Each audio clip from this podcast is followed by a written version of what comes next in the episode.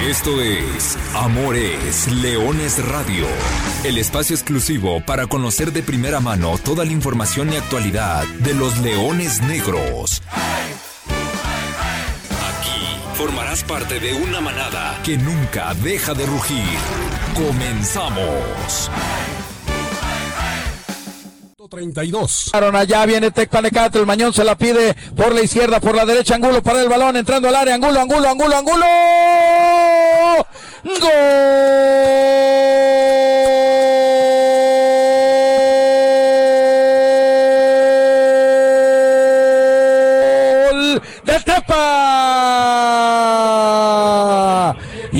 Película ya la vimos, tanto va el cántaro, hasta que en un contragolpe, cuatro contra dos, ya lo decía Medrano, conduce muy bien por el centro Tecpanecat, tenía por la izquierda Mañón, prefiere en la derecha Angulo, que patarato y todo cayéndose, acomoda el balón a la derecha de Jorge Salim Hernández, adentro calcetín. Y el marcador y las piolas en el Jalisco se mueven al 33 del primer tiempo. Epa 1, UDG 0. Jero, eh, error del Güero Villalobos en ataque con el equipo abierto, quiere filtrar una pelota, la roba Villanueva y él empieza la contra cuando la roba Villanueva, porque el equipo de no está totalmente abierto, 4 contra 2. Y los centrales de Leones, qué faltos de fundamentos. Son los dos, tanto de Alba y Bellón. En lugar de adelantar para buscar o dejar en fuera de lugar o, o, voltear la jugada con una falta, reculan, reculan, reculan. Y lo único que abren es la ventana del pase para que Tecpa se la ponga a Angulo, el colombiano recepcione con la derecha y con la izquierda cayéndose, dispare para ponerlo en el... Minuto 44. Jugada de Villalobos dentro del área, prepara Villalobos, jala Villalobos.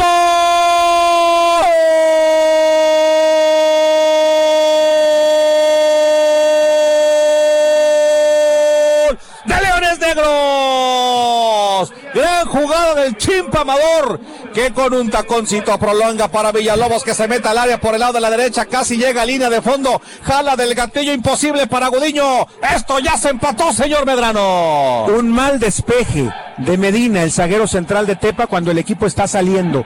Se la deja a Leones Negros que viene de frente a la portería y ya tú lo mencionabas.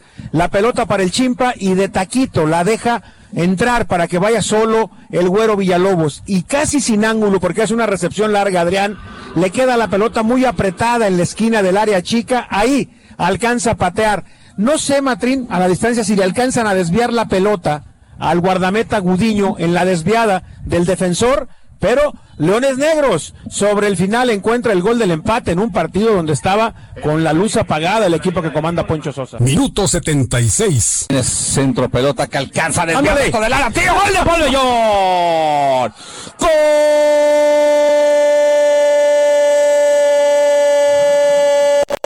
De los centrales del equipo de Leones Negros, Juan de Alba, taconazo, Paul Bellón, llega hacia adelante en el vértice del área chica del lado derecho de Gudiño, jala en la media vuelta, la pone inalcanzable. 2 a 1, Leones Negros toman la ventaja en el peor momento para Tepatitlán. El negro García cobra bien, ¿no? El negro Guzmán, pero Guzmán. después, Jero, la de Alba, de taconcito, intenta prolongarla para levantar la pelota que le tiene abajo, intenta prolongarla, pero le queda corta atrás del defensa, justo donde está Paul Bellón, que llega y de zurda la empalma para dejar sin oportunidad. Dice el librito que en tiros de esquina en contra no se deben hacer cambios.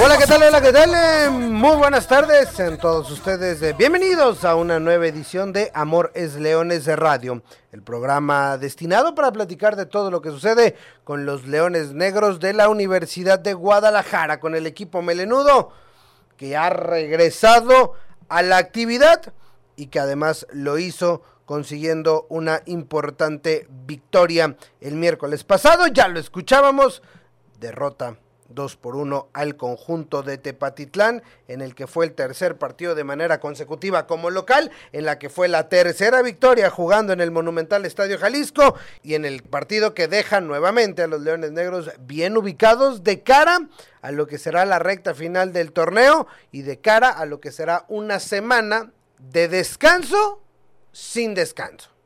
Y me explico, es que los Leones Negros en esta jornada número 12 tenían pactado, o, o, así lo marca el calendario, que debían de descansar, no tendrían actividad. Sin embargo, el partido pospuesto de la semana pasada ante Tlaxcala, por temas ya platicados, ha dejado que en Leones Negros, en lugar de descansar, tenga que preparar durante esta semana tres encuentros. El próximo domingo, 20 de marzo, 10 de la mañana, la matiné, así como en el cine cuando ibas muy tempranito.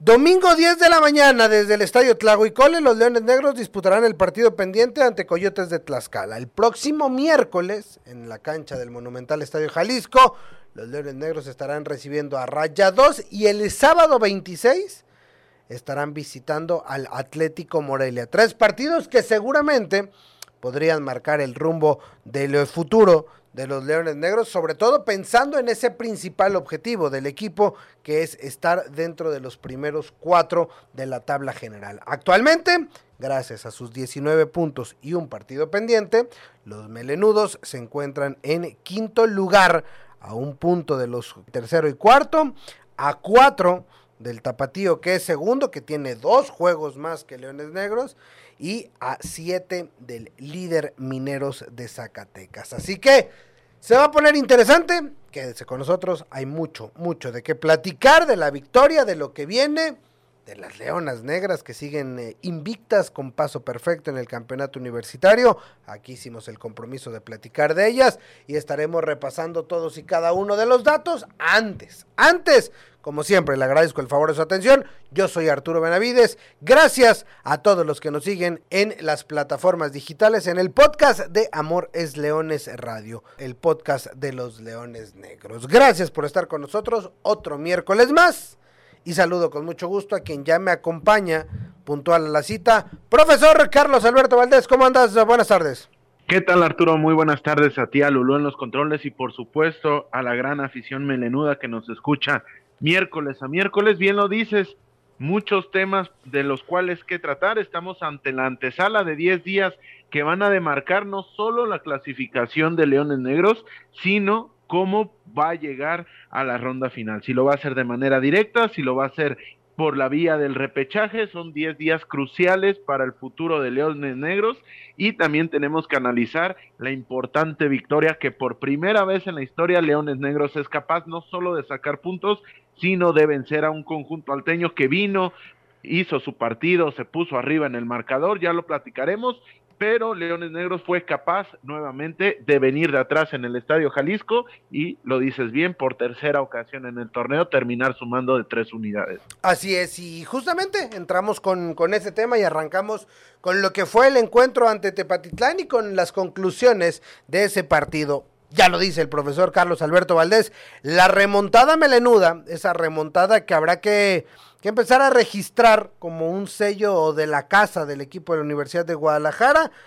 Lo que el torneo pasado fueron victorias por la mínima de visitante, que parecía esa ser una, una constante, ha cambiado para el venir de atrás y, y conseguir victorias, o al menos así ha sido en los últimos tres triunfos de Leones Negros contra Cimarrones, contra Atlante y contra Tepatitlán. Los Leones Negros se vieron abajo en el marcador, recibieron goles durante el primer tiempo, otra constante que, ya lo hemos platicado aquí, pero que también han tenido esa lucidez ofensiva y bueno, ha sabido darle vuelta a, los partidos y son 10 de los últimos 13 puntos en disputa, los que ha ganado Universidad de Guadalajara con remontadas. Qué importante, profe, saber remontar y saber, pues no sé si sufrir los partidos o cómo, cómo se le podría decir, salvo de Venados, que fue derrota por la mínima, los demás te viste abajo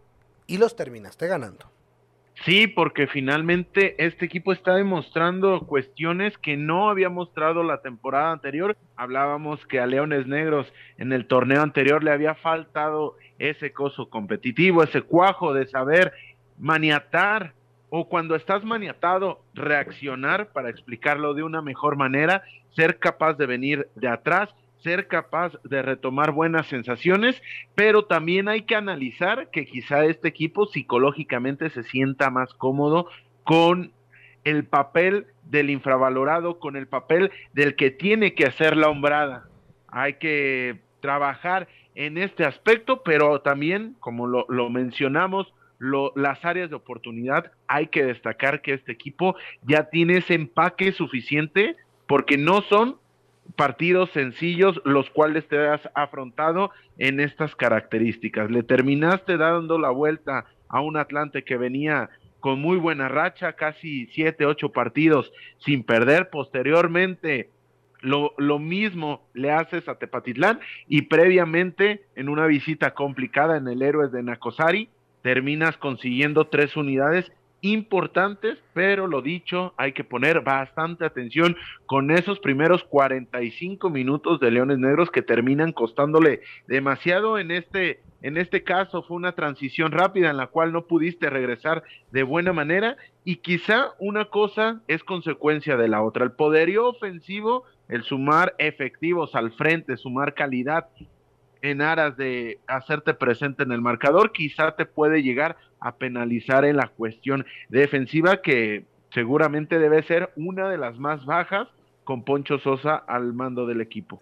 Y, no sé qué tanto con ese papel que dices de víctima o de, o de no favorito, salió Leones Negros en este, en este encuentro ante Tepatitlán, porque me parece que fueron 25, 20 minutos bastante lúcidos del equipo. Tan es así que la jugada donde cae el gol de, de, de Tepatitlán es justamente una acción donde tanto Jairo González como Rodrigo Godínez todos van hacia el frente, sumando justamente lo que tú dices, elementos al ataque, pierdes el balón y se viene una contra de 4 o 5 contra 2 y termina en, en la anotación. La importancia de, de, que lo empatara Adrián Villalobos justo antes del descanso y al final la anotación de Paul Belón.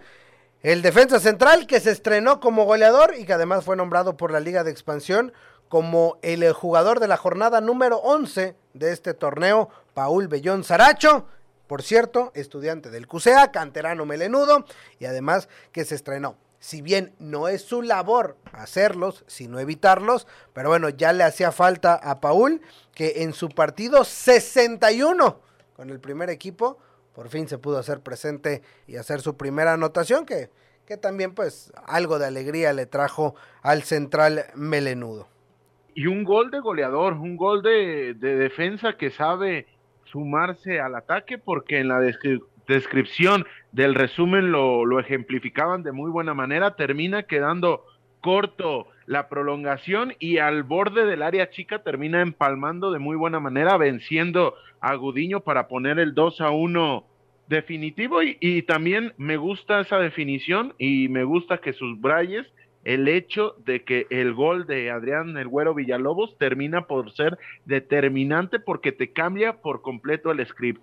Esos 15 minutos de medio tiempo hubiesen cambiado completamente el escenario para Tepatitlán, ser mucho más reactivos, encerrarse. Es un partido nuevo con el empate y a raíz de eso, en la vorágine fuiste capaz de aprovechar un error de la banca de Tepatitlán, porque me parece que es un error, lo, mencionaba David Medrano de muy buena manera, y aquí lo replicamos, el librito te dice que no tienes que hacer modificaciones, y menos tres modificaciones en balón parado. Se pierden las marcas, se pierden las sensaciones de, de sentir al rival, y terminas costando quizá detalles, quizá centímetros, que finalmente en la alta competencia terminan pesando en demasía.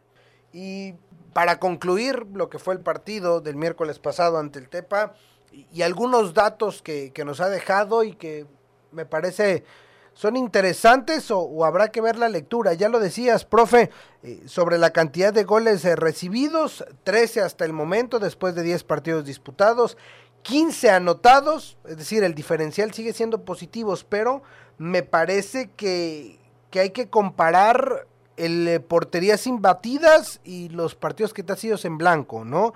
Y, y Leones Negros ha logrado bajar la cortina en un par de partidos, pero en tres no ha podido marcar goles. Es decir, puede ser balance, aunque no es balance o no es lo ideal, lo ideal sería marcar mucho y recibir poco, pero, pero estar tan equilibrados en ese rubro no ha permitido que Leones Negros pueda despegar aún más en el torneo. De acuerdo, vemos en la comparación que son números similares, 15 anotados, 13 recibidos, hay un margen muy corto entre ambos, los clean sheets y las veces que no ha sido capaz de anotar también son márgenes similares y creo, creo que, que esta cuestión defensiva pasa bastante por la ausencia de Romario Hernández. Tuvo una lesión que lo apartó varias semanas de los campos de juego y creo que esto es en consecuencia, porque en el momento que sabemos que tanto Jairo, pero sobre todo Rodrigo Godínez se integran de buena manera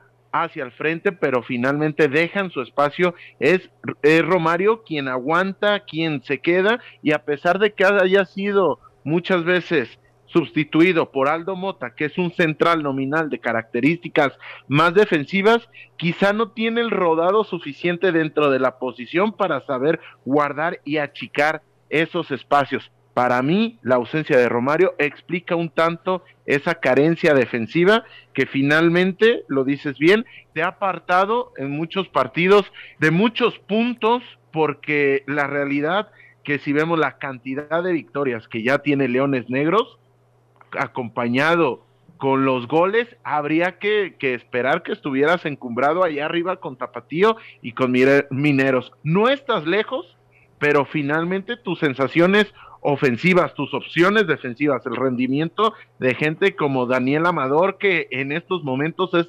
seguramente top 3 de la liga, Marco Granados cuando está disponible, lo mismo Carlos Baltazar con sus vaivienes, pero tiene una calidad tremenda, las llegadas por la banda de Adrián El Güero Villalobos. Y ni qué decir de la integración que ya hablábamos de Rodrigo Godínez, esas sensaciones y esas posibilidades que te otorga la calidad que tienes al frente eh, está siendo traducida en goles, pero quizá la ausencia de Romario explica el tema defensivo. Y ahora, a esto le podemos agregar este dato que me parece también, híjole, complicado.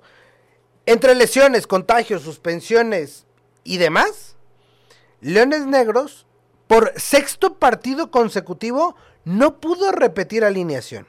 Es decir, que los últimos seis partidos Luis Alfonso Sosa se ha visto obligado a cambiar su alineación titular que va a las canchas. Pero no solo eso, ya tú platicabas del tema de Romario. El partido pasado fueron cinco caras diferentes. O sea, medio equipo tuvo que cambiar de la derrota ante Venados a la victoria contra Tepatitlán. Fue el regreso de Romario Carlos Baltasar, que había estado ausente por un golpe, Paul Belón, que, bueno, aparte apareció, marcó el gol de la victoria y que cumplió su partido de suspensión contra, contra Mérida. Eh, Jorleán Sánchez, que ocupó el lugar de, de, Marco Granados, ahora que es el que será baja algunas semanas. El, el reporte es un desgarro del, recto anterior de la pierna derecha, es decir, la misma lesión que tuvo Romario. Difícilmente lo podríamos ver la próxima semana en ninguno de los tres juegos, así que otra vez habrá tener que seguirle moviendo y esto debe ser un, en, su momento dijimos un ajedrez, ya me parece que es más un, un rompecabezas o, un dolor de cabeza para el cuerpo técnico. Sí, porque finalmente eh, la, la, medida en la que un equipo gana es el repetir alineaciones. Habíamos hablado que había sido una de las fortalezas. Hoy desafortunadamente las situaciones no te están permitiendo el consolidar un solo once y estos son segundos que llegas después, son sensaciones en las cuales no conoces lo suficiente a tu compañero, por lo menos de una manera tan regular. Evidentemente entrenan juntos, evidentemente existe un programa de trabajo en el cual la familiarización, tanto futbolística como extrafutbolística, está de la mano, pero en la alta competencia, y, y quiero ser muy, muy pesado quizá con este tema, pero quiero hacer hincapié en esto, necesitas tener ese feeling especial con tus compañeros y te puedes topar con una, un desconocimiento de las personas que tienes al costado, si por ahí en un momento tienes a Aldo Mota, en un momento tienes a Romario, en otro momento tienes a Baltasar,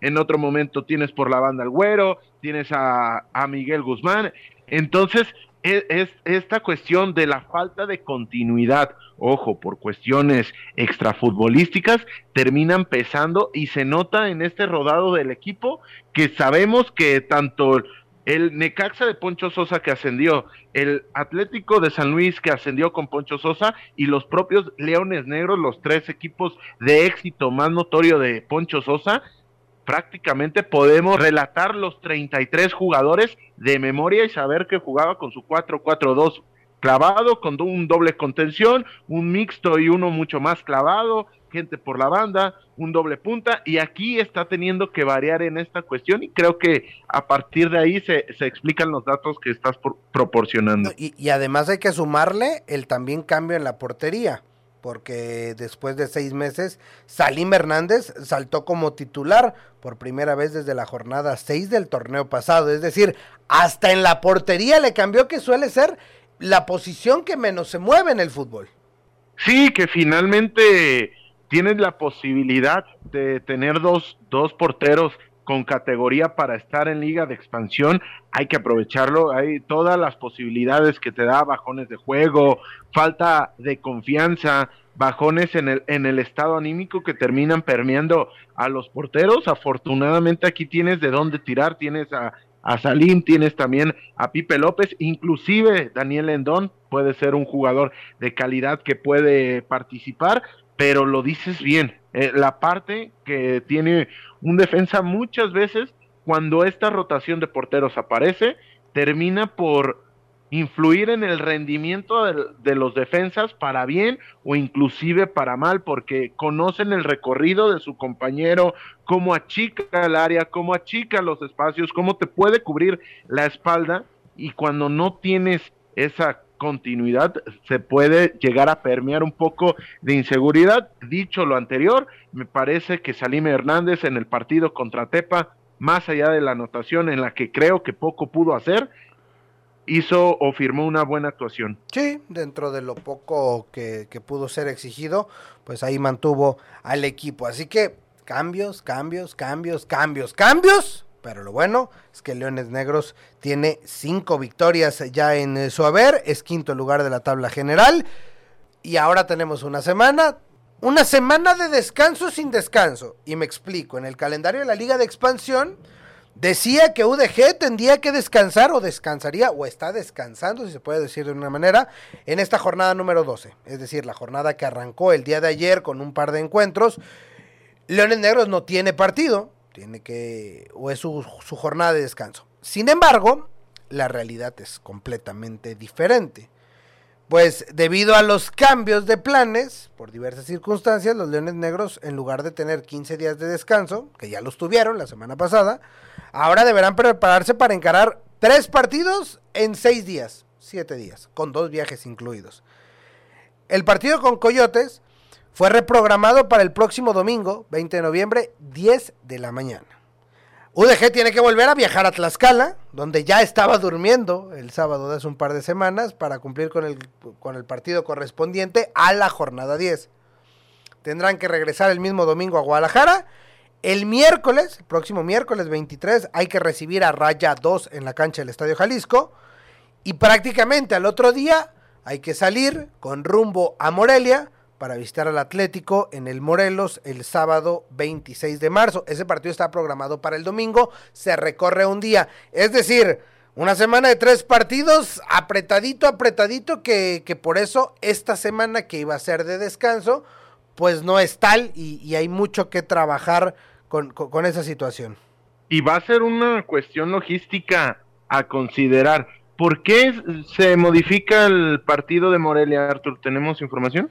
El de, el de Morelia se, se, perdón, el de Tlaxcala se mueve porque Morelia juega el domingo a las 12 y con este afán de la, de la Liga de Expansión de tener a todos los partidos con televisión y, y, no empalmar juegos uno con otro, pues sucede de esa manera.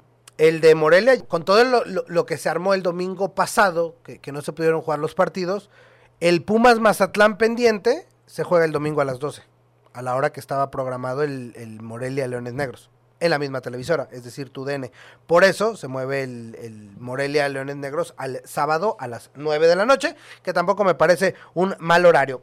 Entonces va, a ser una cuestión a considerar, son 24 horas menos que en cuestiones de, de sacar viajes, en cuestión de regenerar, porque la semana tipo de Leones Negros va a estar bastante compleja, compartirlo con, la afición seguramente va a ser jugar el domingo regresar el domingo por la tarde, al día siguiente una especie de, de, regenerativo, trotar, sacar el viaje, masaje, etcétera, etcétera, y ya el martes planear eh, recibir a Rayados. El jueves exactamente lo mismo, regenerativo, masaje, etcétera, etcétera, y, y bien lo dices, prácticamente alistarte para viajar a Morelia, llegar 24 horas antes del partido y ahí hacer un, un trabajo de activación, lo cual Leones Negros se pone y, y, no sé si valga la comparación, se pone en modo liguilla previo a estar dentro de la fiesta grande. Horario complejo, bastante, bastante complicado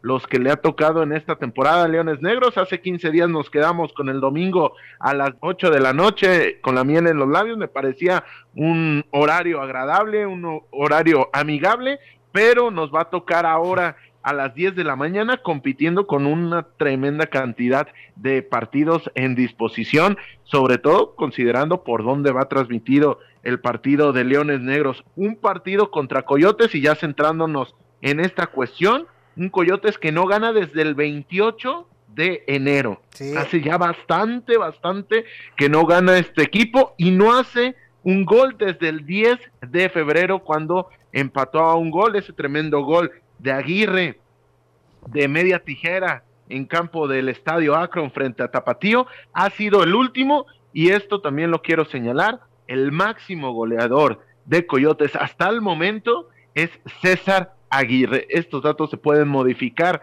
a raíz de que hoy juegan frente a Lebrijes, pero poderosamente llama la atención que el máximo goleador solamente tenga dos, ya estemos en la jornada en la que estamos y sea un defensa central. No cambia mucho, ¿eh? Si usted pone el capítulo de hace un par de semanas de Amores Leones en la previa de, de, del partido ante Tlaxcala, vamos a decir lo mismo. O sea, no modificó nada. Leones Negros sigue siendo quinto lugar, Coyote sigue siendo el 14. Habrá que ver qué sucede el día de hoy cuando visiten a Lebrijes de Oaxaca. Mientras que Leones Negros pues, sigue siendo el mismo equipo, que sigue invicto de visitante, que, que fuera de casa no ha perdido. Eh, y que buscará ir por cuatro puntos que los ponga ahí en nuevamente dentro de esos primeros cuatro que por no quiero decir azares del destino por esta fragilidad defensiva tal vez o, o por ese no equilibrio defensa ofensa no ha podido Leones Negros terminar por establecerse dentro de sus cuatro primeros lugares, que son los que dan boleto directo a la liguilla y que es el gran objetivo o el objetivo primordial del equipo y que lo han dicho todo mundo, todo mundo platica que quiere estar entre los primeros cuatro. ¿Por qué? Porque ya vimos lo que sucedió el torneo pasado, ¿no? Cuando cerraste de visita cómo sufriste primero la, la, fase de reclasificación en tu estadio y posteriormente cómo sufriste una eliminación cerrando de visita la ronda de cuartos de final. Vamos a ver, profe, hoy Universidad de Guadalajara tiene 19 puntos. El torneo pasado consiguieron 27 y 27 no fueron suficientes para estar dentro de los primeros cuatro. Te quedan 6 partidos, necesitas al menos 10 unidades y de esas cuatro las podrías conseguir este domingo ante Tlaxcala en el Tlahuicole, pensando en que tus tres visitas aún puedes, o en las tres todavía restantes visitas podrás sumar de cuatro, aunado a los tres partidos que tendrás como local, Rayados, La Jaiba Brava y Cancún.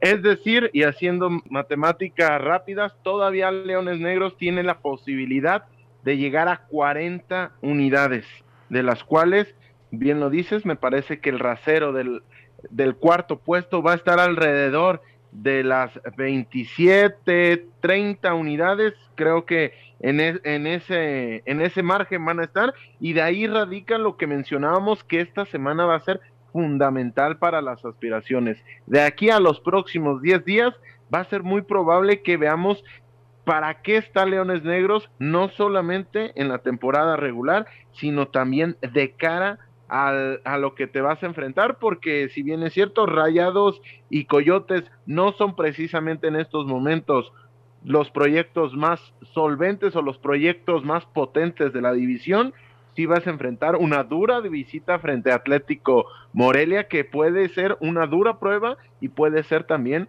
una vara de medir interesante para lo que resta de este torneo. Ya platicaremos de esos dos partidos el próximo miércoles, cuando estemos de regreso aquí en Amores Leones Radio. Hoy toca simplemente cerrar y recordar que el partido pendiente de la jornada 10 se jugará el próximo domingo. Hay que madrugar. Hay que madrugar para ver a los Leones Negros.